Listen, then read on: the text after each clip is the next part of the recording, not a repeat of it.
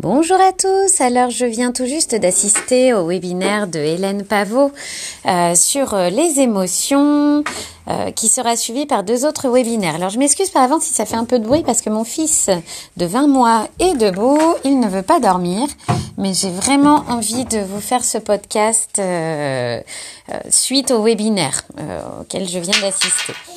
Et donc du coup, alors... Première chose, Hélène Pavot, elle a une approche qui est vraiment intéressante vis-à-vis euh, des parents tout simplement. Alors je ne sais pas comment on peut appeler ça, si c'est de la guidance, de l'accompagnement, euh, tout ça, elle saurait nous en dire plus, mais elle va vraiment prendre en compte d'abord l'état émotionnel des parents.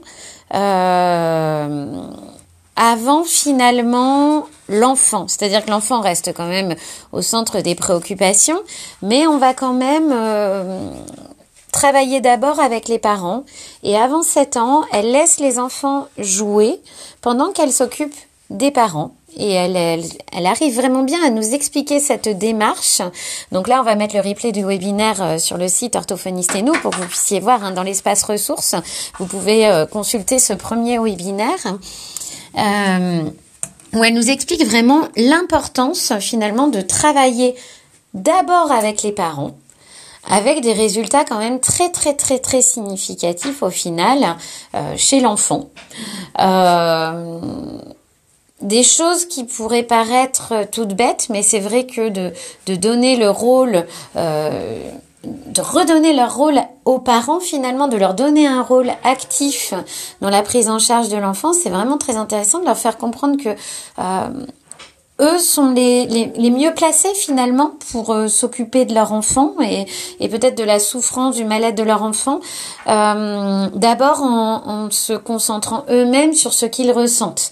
Voilà, donc je n'utilise pas forcément les mêmes termes que Hélène Pavot. Je pense que, euh, voilà, j'aime bien faire mes podcasts juste après les webinaires pour vous donner un petit peu mes impressions à moi, mais il faut vraiment que vous puissiez voir le replay pour bien, euh, bien comprendre ce qu'elle veut dire derrière tout ça nous a réexpliqué aussi un petit peu bah, comment ça se passe au niveau des émotions et quels sont les liens en fait finalement entre la communication euh, et les émotions. Euh, le fait aussi, elle a beaucoup insisté là-dessus, j'ai trouvé ça assez intéressant, le fait qu'on va chercher à... Hum, à contrôler, à canaliser les émotions, à couper finalement les émotions euh, d'un enfant qui va pleurer ou crier euh, ou faire entre guillemets ce qu'on appelle une crise et que finalement en coupant ces émotions, en l'empêchant d'exprimer ces émotions, elles vont euh, rester, elles vont pas forcément pouvoir sortir. Et du coup si j'ai bien suivi, hein, ça pourrait avoir un impact aussi sur bah, tout simplement l'expression euh, oral au final. En coupant les émotions, en empêchant l'enfant d'exprimer toutes ses émotions, on pourrait avoir aussi un impact sur euh, sur le, côté oral quelque part.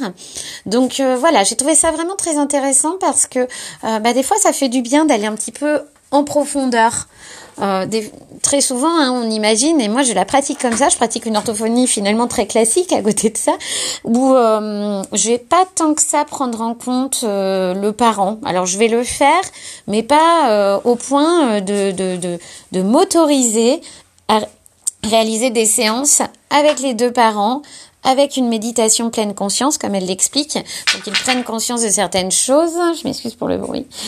Euh, et, et, voilà, moi je vais pas m'autoriser du tout ce genre de rééducation au final. Euh, et alors que on a des résultats qui sont quand même visiblement assez impressionnants euh, quand on prend en compte déjà le parent et, et quand on, on, on offre des outils aux parents pour eux leur permettre déjà d'aller mieux avec des résultats vraiment flagrants euh, sur la progression des, des enfants. Voilà.